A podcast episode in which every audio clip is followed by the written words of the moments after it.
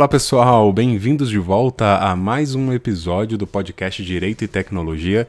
Eu sou Cláudio Santos e quero dar as boas-vindas a você que já é ouvinte assíduo do podcast. Muito obrigado pela sua audiência e você que está chegando agora, né? Esse é o seu primeiro episódio. Espero que você permaneça conosco nessa que já é uma comunidade, digamos assim, né, de compartilhamento de conhecimentos envolvendo direito e tecnologia.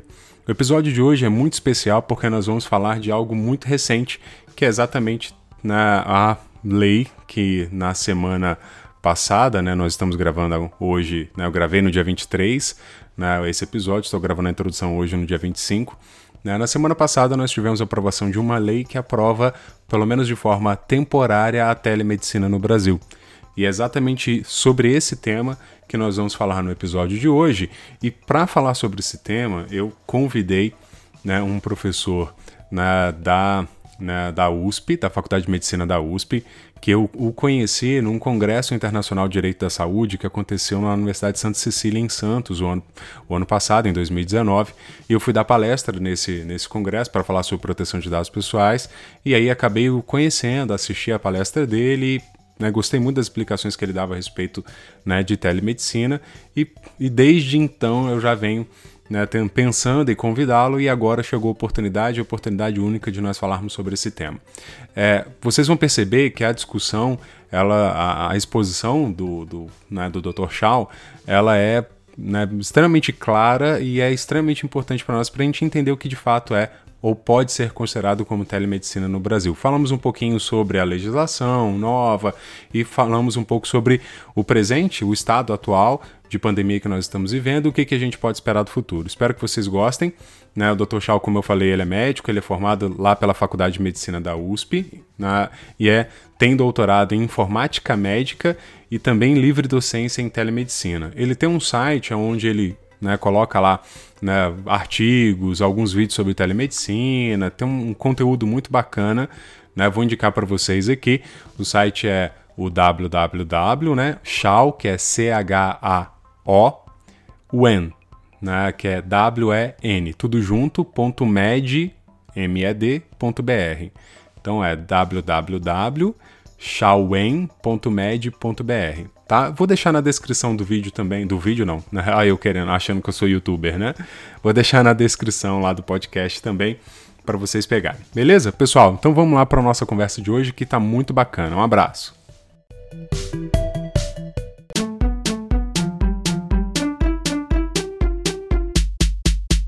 Muito bem, pessoal, então vamos começar a nossa conversa de hoje, um tema extremamente relevante dado o cenário que nós estamos vivendo atualmente e, e especialmente eu quis trazer esse tema em função né, da aprovação da Lei 3.989, né, de 15 de abril agora de 2020, que aprova, ainda que de forma temporária, o uso de telemedicina no Brasil. Mas para a gente poder é, pensar sobre os efeitos dessa legislação e pensar né, é, enfim, se era aplicável ou não, a gente primeiro precisa entender o que, que é telemedicina e por isso nós temos hoje conosco aqui o Dr. Xiao Lung Wen. Né, Dr. Xiao, muito obrigado por aceitar né, o convite, por estar conosco aqui. É, se eu quiser se apresentar um pouquinho para o nosso, nosso público aí, fica à vontade. Olá, que é uma grande satisfação estar aqui, a convite do, do Cláudio, para falar sobre telemedicina. Uh, fundamentalmente, eu sou médico, sou formado pela Faculdade de Medicina da Universidade de São Paulo, eu sou professor associado da USP, uh, com livre docência em telemedicina, e eu atuo na disciplina de telemedicina desde 1997. Tá? Então, só para ter uma ideia, que telemedicina não é nada recente, telemedicina é um assunto de década de 60, e eu atuo uh, como disciplina na Faculdade de Medicina da USP desde 97, uh, dois anos antes do consenso de Tel Aviv e cinco anos antes da primeira resolução do Conselho Federal de Medicina sobre telemedicina. E atualmente, então, além de ser professor, eu sou chefe da disciplina e lidero o grupo de pesquisa USP em telemedicina, tecnologias educacionais e health no CNPq, Ministério da Ciência e Tecnologia, e será uma grande satisfação estar uh, passando informações sobre essa área. Muito bem.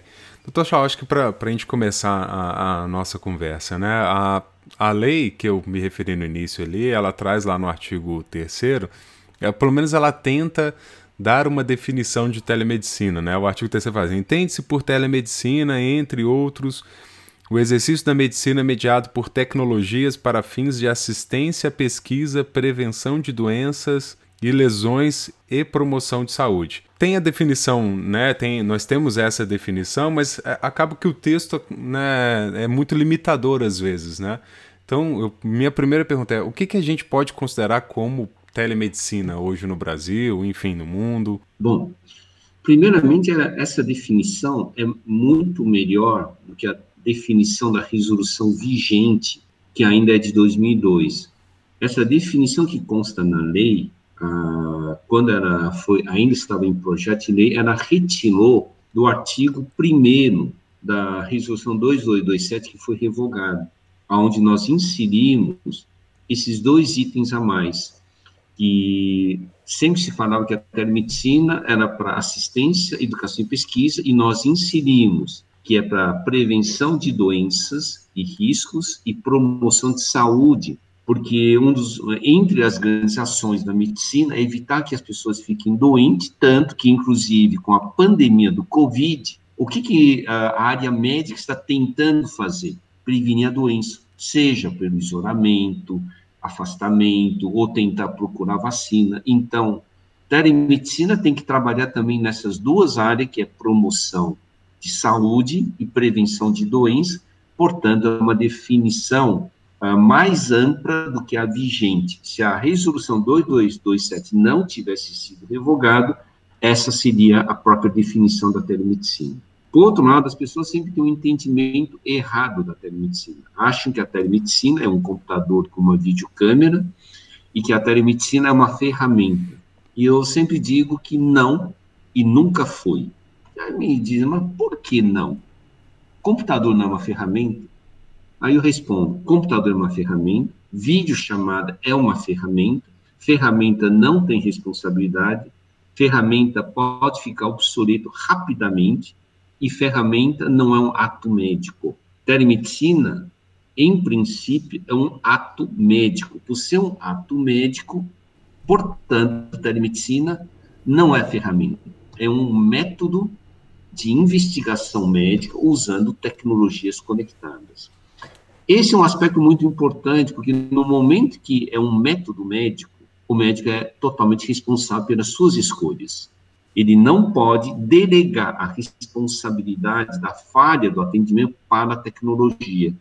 Se a tecnologia não era suficiente, então que nem que não tivesse optado pela tecnologia. É a mesma coisa, você vai, você vai num voo de avião, qual que é a função dos pilotos? Fazer um checklist para ver se está em ordem antes de decolar.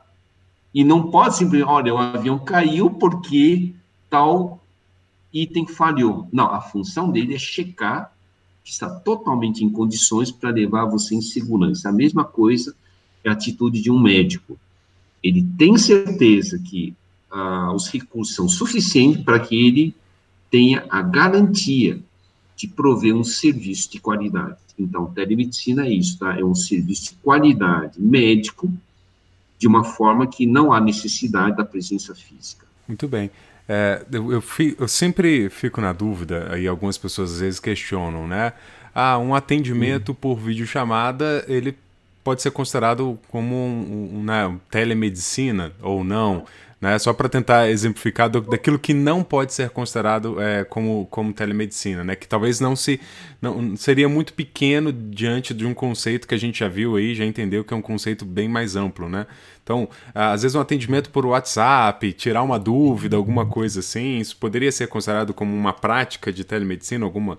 Não. Vídeo chamada não é telemedicina. Vídeo chamada é um bate-papo.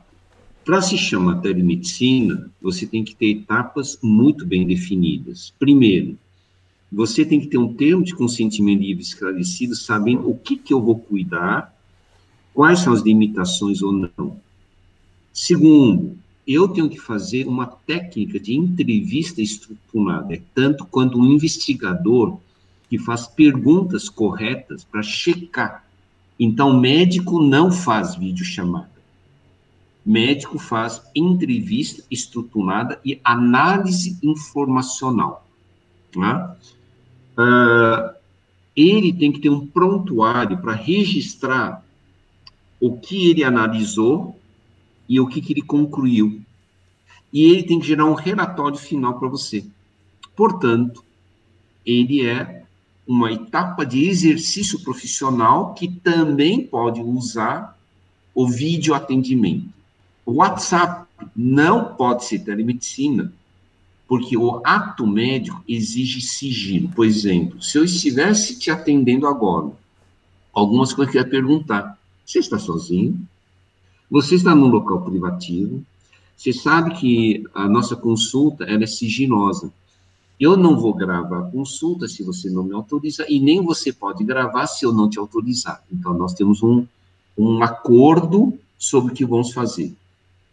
O WhatsApp não permite isso. Uh, o WhatsApp, ele tem um recurso de encaminhar. O encaminhar já não me permite sigilo. Portanto, eu já tenho risco de vazamento de dados.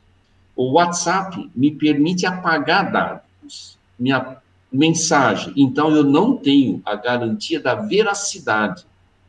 Então, ele é muito ruim já para o médico, né? mas para o paciente também. Então, a proibição do WhatsApp é mais pelo risco e não exatamente pela tecnologia. Telefone não é telemedicina. O pessoal me pergunta, por que telefone não é telemedicina?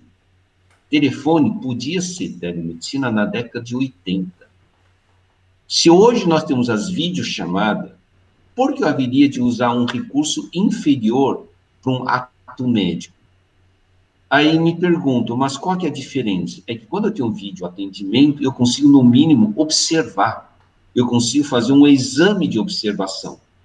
Então, o médico, para fazer um ato médico, ele tem que escolher as melhores tecnologias possíveis de larga abrangência a segunda, que garante o sigilo, a organização de dados que permita gerar um prontuário. Senão, não é um ato médico, senão é uma conversa, tá? Senão, não é um profissional que assume uma responsabilidade em relação a você, uma vez que está fazendo matéria e avaliação. Muito bem. É, uma, uma outra questão que eu, que eu queria trazer para a gente conversar é com relação a, a quais seriam as vantagens para o uso de telemedicina e também os riscos. Tudo bem que, né, talvez para o atual cenário de isolamento social, a gente está vivendo uma pandemia que é extremamente grave e tudo, talvez fique fácil para os nossos ouvintes pensarem na utilidade. Mas mesmo fora do período de pandemia, já haveria uma aplicação extremamente interessante claro, com a, a, existência de algum tipo de risco, mas uma aplicação extremamente interessante para a telemedicina também, né? Porque já ouvi falar a respeito de, ah, para aquelas localidades onde tem difícil acesso de, né, de, de, profissionais da área de saúde, talvez esse seria um recurso que poderia utilizar. Isso seria um exemplo de, de vantagem de uso de telemedicina? Eu acho que uh, o exemplo de localidades remotas como uso de telemedicina era vale talvez para 1980, 1990, não hoje. Hoje, o conceito que eu falo sobre telemedicina é um conceito de prover e disponibilizar, na verdade, serviço médico 24 horas por dia, 7 dias por semana. Isso tem seu conceito de uma telemedicina. Né? O segundo, a telemedicina nunca se propôs a resolver tudo. Portanto, a telemedicina era para complementar o serviço médico. Por quê? Porque o mais importante é o médico. Então, para que, que serve a telemedicina nessa década? Para construir a medicina conectada. Não existe separação de medicina e telemedicina assim como não existe a separação do internet banking com o banco. O internet banking é uma extensão do banco para que o banco se torne banco conectado. E nós precisamos nos transformarmos em medicina conectada, porque a sociedade está mudando e porque as pessoas precisam ter acesso melhor à saúde. E aí eu diria, aumentar eficiência, e uh, aumentar acesso é uma questão de humanização. Então, essa questão não é porque nós estamos numa tela de computador que eu desumanizo. Se eu te dou acesso e você, de outra forma, durante seis meses não tivesse acesso, isso te humanizando, isso humanizando o processo. Se em vez de você ficar quatro meses na fila de espera de um exame, eu consegui resolver em quatro dias para você, porque eu vi que você era prioritário, porque fiz uma pré-avaliação, isso é humanizar. Se você tem um resultado de um exame e eu vou manter a minha conduta, e você demora duas horas para chegar até a faculdade de medicina da USP, e eu posso simplesmente te, te orientar rapidamente e não fazer você sair de madrugada e chegar por duas horas depois ter um 15 minutos de uma conversa, isso é humanizar. Então, o que eu estou querendo dizer é que a telemedicina, uh, mais do que a telemedicina serviço, mas a telemedicina de logística, melhora todo o sistema de saúde do país, evita aglomerações, inclusive, né, porque eu posso fazer uma, uma triagem. Se você precisa vir, é porque você precisa, então eu reduzo as filas. Então, invariavelmente, telemedicina melhora o sistema de saúde para a população se for utilizado de forma ética e responsável. Doutor Chau, é, queria, é, se eu pudesse dar para a gente alguns exemplos de algumas iniciativas no Brasil ou no mundo que o senhor conheça de telemedicina que possam servir como exemplos de, de iniciativas bem-sucedidas, né? Olha, a, a telemedicina bem-sucedida já, já são vários, né? Eu acho que uh, no Brasil nós temos várias ações em andamento, seja governamental, tal como o Programa de Saúde Brasil Redes, tal como as ações do PROAD, SUS, onde se desenvolve ações do, uh, envolvendo inclusive uh, o Regula Mais, que é um sistema de regulação de especialistas, uh, os telediagnósticos, tele-ECG, a teleradiologia. Então, você tem um conjunto de ações que vem crescendo muito, eu acho que no mundo também tem avaliado, tem evoluído muito para o telehome care, né? Com telemonitoramento de idosos. Então, uh, sinceramente, o mundo caminha rápido e o Brasil precisa acompanhar o mundo, uh, implementando os recursos tecnológicos para uh, acelerar as estratégias de atendimento, tá? Isso quer dizer, nós temos tipo de atendimento que precisa obrigatoriamente ser presencial e tipo de atendimento que eu posso fazer conectado, independente da distância, se é mil quilômetros, ou eu posso ter um bairro distante que eu demore três ou quatro horas para me deslocar e num dia de chuva e tempestade, pode ser que você não consiga vir. Então, são exemplos que a telemedicina ultrapassou aquela ideia de locais remotos, embora ainda seja válida, para o provimento de serviço eficiente com redução de desperdícios. Muito bem. Tem, nós estamos vivendo esse cenário de, de, pandemia, né, que tem provocado que algumas pessoas tenham utilizado até essa expressão, né, de transformação digital forçada. Né? Nós já vimos num ritmo de processo de transformação digital e ele agora está sendo um pouco acelerado. Alguns, é, alguns preconceitos realmente estão sendo quebrados né, com o uso né, de, de, de, de, recursos digitais. Isso, na área de educação, a gente tem sentido muito isso. Eu sou professor, eu tenho dado aula para os meus alunos, né, normalmente, quer dizer, normalmente dentro dos recursos digitais que nós temos, mas no nosso horário de aula eu estou lá com eles, tiro dúvidas, explico o conteúdo, passo, vou fazer uma avaliação com eles. Então, isso quebra um pouco algumas barreiras que as pessoas tinham com o uso desse tipo de recurso e o que nos faz pensar é, com relação ao, ao, legado, né? O que, que vai, o que, que esse período de, de pandemia vai nos deixar? A gente sabe que existe um legado muito negativo, que obviamente são as mortes, as perdas que nós temos econômicas, sociais, enfim, mas há um outro legado também que vai vir com isso. Você acredita que né, esse processo que a gente está vivendo hoje pode ser é, benéfico, por exemplo, para a consolidação da telemedicina no Brasil? Será que né, a, o CFM ele vai voltar com a, a, resolução que ele havia revogado? Apesar de. Eu estava lendo o, o, veto, porque havia uma, uma previsão né, no, na, na lei né, que foi aprovado, é, um artigo que, que falava que a, o CFM viria depois regular a telemedicina através de resolução e o veto, o presidente vetou dizendo que não, isso vai ser por, por via legal. Aí eu acho que talvez seja uma disputa lá que não é nesse caminho que eu quero ir, mas é, a minha, o meu pensamento é, será que agora o, o CFM ele vai voltar né, com a resolução que ele revogou? Né, ou se, se não ele vai deixar para que né, venha uma lei fazendo essa, né, essa, essa essa regulação agora para o período pós-pandemia também, de maneira mais sólida, mais concreta, enfim? Eu vou dizer a minha posição pessoal, tá? Não é nem institucional da Faculdade de Medicina e nem do meu grupo, mas meu pessoal. Eu gosto de usar uma expressão do, do Albert Einstein. Ele fala assim: uma vez a mente expandida com novas ideias, ela nunca retorna ao teu tamanho original. Então, eu queria dizer, uma vez que o meio médico experimentou novas opções de cuidado de pessoas, nunca poderá fingir que nunca passou por essa vivência. Então, vamos chamar que o, o período da quarentena e isolamento é um aprendizado vivencial. Ah, segundo, o Covid está nos fazendo uma coisa, não é a transformação nem a aceleração, está nos retirando a procrastinação. Eu acho que o nosso maior problema é mantermos na zona de conforto e procrastinar e não desenvolver de uma forma simples a atitude que tem que ser feita. Então, o Covid está nos forçando a sair da procrastinação digital e agora nós chegamos a uma fase.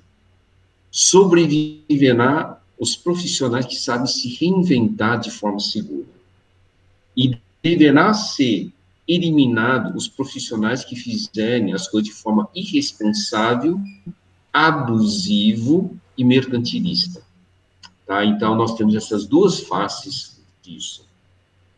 Então, voltando ao Conselho Federal de Medicina será difícil o Conselho Federal de Medicina proibir amplamente a telemedicina, porque terá que justificar por que está proibindo tanto que atualmente eu desenvolvo a corrente do chama telemedicina responsável para ser diferente da telemedicina. Eu estou vendo muitas empresas e pessoas fazendo coisas indevidas, que não deve ser utilizado como telemedicina, e até propaganda desleal. Olha, faça aqui que é 31 reais, é 30, faço por mês. Isso não é medicina. Esse tipo de telemedicina, eu acho que é conveniente o Conselho Federal de Medicina colocar um basta, tá? Porque são pessoas que não entendem nada de telemedicina, simplesmente veem uma oportunidade de ganho financeiro, independente da forma como se ganha. A telemedicina é responsável e ético, não tem como impedir. Porque, nesse caso, na presunção da inocência, o Conselho Federal de Medicina precisaria provar que está errado para poder uh, retirar. Então, aí vai um convite. Todo mundo que desenvolve um trabalho ético e seguro mantenha-se sereno, porque esse vai continuar. E não haveria motivo algum de por que o Conselho Federal de Medicina proibisse um algo que está dando resultado e é bom para a corporação. Tá? Então, isso é só para tranquilizar. Para isso, tem que seguir essas regras que eu te disse. Eu tenho orientado muitas empresas uh, nesse sentido, que tem que montar um compliance, que tem que ter curso formativo mínimo, tem que ter uma regra de auditoria de qualidade de trabalho feito e assim por diante. Sim. Isso é matéria de medicina responsável, tá? Outro lado, o, na lei, eles retiraram o artigo, o artigo 6 né?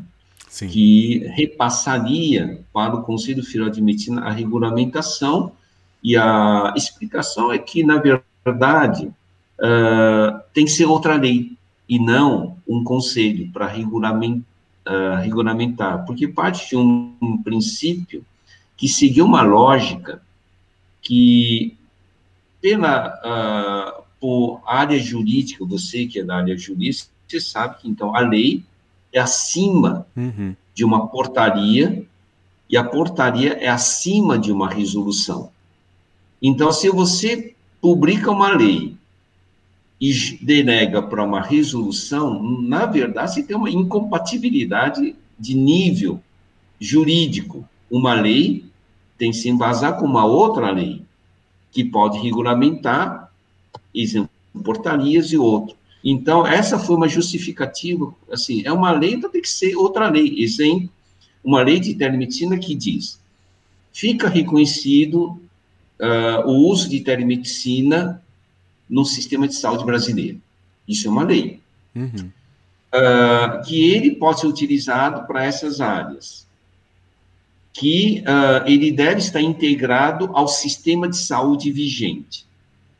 Bom, aí depois a resolução vem e disciplina isso. Sim. Mas não a lei dizendo a disciplinação. Tá? Uhum. Tá? Então, eu entendi essa lógica. E não é retinar do Conselho Federal de Medicina a, a, digamos, a fiscalização da qualidade, mas é que gera um, um entendimento uh, incoerente, né? E eu tenho que antes ter uma lei para que as coisas aconteçam, para que depois eu possa disciplinar. Sim. Uh, então, o Conselho Federal de Medicina disciplina os serviços que são definidos em lei. Essa é a ideia. Muito bem. Já chegando ao final, doutor Chassal, o senhor falou a respeito de, de segurança. É, uma, o parágrafo único do artigo 2 dessa, dessa lei recente foi vetado também, que, porque ele previa a, ele fazia previsão com relação a receituário médico, né? Ele autorizava, eu acho, a emissão de receita médica digitalizada, com carimbo CRM do médico, enfim, isso acabou, eles acharam por bem revogar, porque viram um risco de segurança. Mas existem, existe, existem maneiras de fazer isso com segurança. Talvez a gente não esteja preparado agora nesse momento, né? Mas existe como até mesmo fazer um receituário médico é, digital também, não tem? Não, ah, esse parágrafo estava errado. Estava tá? tá. totalmente errado, porque misturou duas coisas. Ele misturou a, a, a receita digital com certificado digital como equivalente a receita digitalizada. Se fosse aprovado, você estaria basicamente afirmando que uma receita escaneada, jogada em PDF simples, teria o mesmo valor que uma receita digital com certificado digital. Então, é uma incompatibilidade no próprio texto. Sim, e, e ah, é uma questão o, grave de segurança, né? É, e o vetar é não autorizar esse formato e não quer dizer que ele está proibindo uma receita uh, médica digital. E outro, quem vai controlar o, as receitas uh, que precisam de uh, as, as receita, os medicamentos que precisam de receita médica é a Anvisa. Sim. Né? Então, é preciso tomar muito cuidado que é preciso atribuir a responsabilidade certa para o órgão certo e é preciso definir corretamente as coisas. Se tivesse dois parágrafos, exemplo, está autorizado que o médico faça uma receita digital usando certificado digital no âmbito nacional. Parágrafo segundo, em período de pandemia, poderá ser autorizado ao médico o envio uh, de uma receita digitalizada desde que ele mantenha a guarda do documento original como um fiel depositário. Sim. Exemplo, tá? Mas não tinha isso. É tão aberto que aí tem uma ruptura. Tá? Então, o texto não só estava inconvenientemente feita, como abriria uma porta a entendimentos errados, e aí todos os medicamentos são controlados e passariam a serem uh, sob risco de uso errado. Lembre-se, os, os medicamentos são controlados não é por causa da proibição para as pessoas de terem acesso, é que todos os medicamentos, queira sim, queira não, são um tipo de veneno. Todo veneno tem que se acompanhar para ser utilizado corretamente, para que o efeito benéfico seja muito superior ao efeito maléfico. Entre os maléficos pode ser, por exemplo, dependências, pode ser resistências bacterianas. Então, a proibição de compra, de compro largo uso, é porque a história mostrou que ele gera malefícios, tá? Eu sou de uma época que a venda de benzodiazepínico era livre, que era que nem de pilona, né? Uh, que a venda de antibiótico era livre. Moral da história: criamos uma geração de pessoas dependentes, uso abusivo de medicamento, criamos resistência bacteriana, e aí vem uma lei. Vamos fazer o seguinte: só se vai uh, usar esses medicamentos quando se sabe onde usar, como usar para não criar consequências, tá? Então, quando se diz uma receita digitalizada está autorizado, mas quem diz que a receita digitalizada ele é uma garantia de autenticidade? Eu posso Sim. editar. Ah, então, é nesse sentido. Então, teve uma coerência que fosse vetado por causa de uma questão, digamos, funcional, jurídico e de autenticidade. Muito bem. Doutor Chau, bom, né, eu acho que ficou bem esclarecido aí para os nossos ouvintes com relação né, o que é telemedicina, os efeitos, até adentramos um pouquinho nas questões dos próprios vetos né, da, da legislação, acho que ficou bem claro aí o período né, exige sim medidas urgentes, mas que não, não, pod, não possam, elas não podem ser tomadas a qualquer, de qualquer maneira.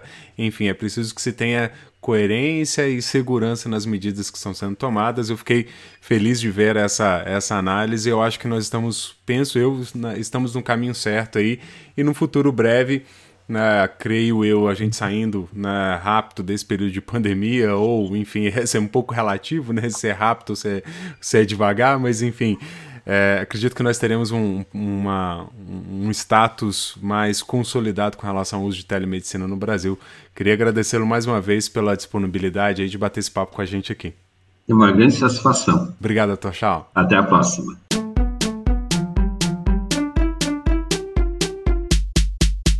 Muito bem, pessoal, vocês acabaram de ouvir aí a minha conversa com o Dr. Shaw, muito esclarecedora sobre o que de fato pode ser considerado telemedicina, aplicado aí dentro desse contexto de pandemia que nós estamos vivendo.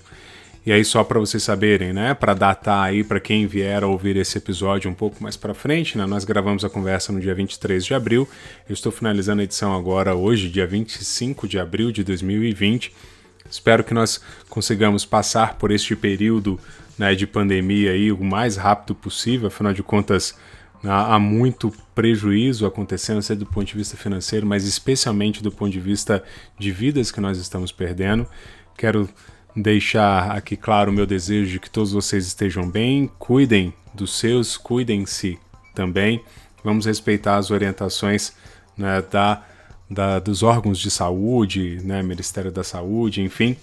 E quero pedir você aí que né, já acompanha o podcast, já acompanha o podcast inclusive lá no Instagram, né? Muito obrigado lá pela sua companhia.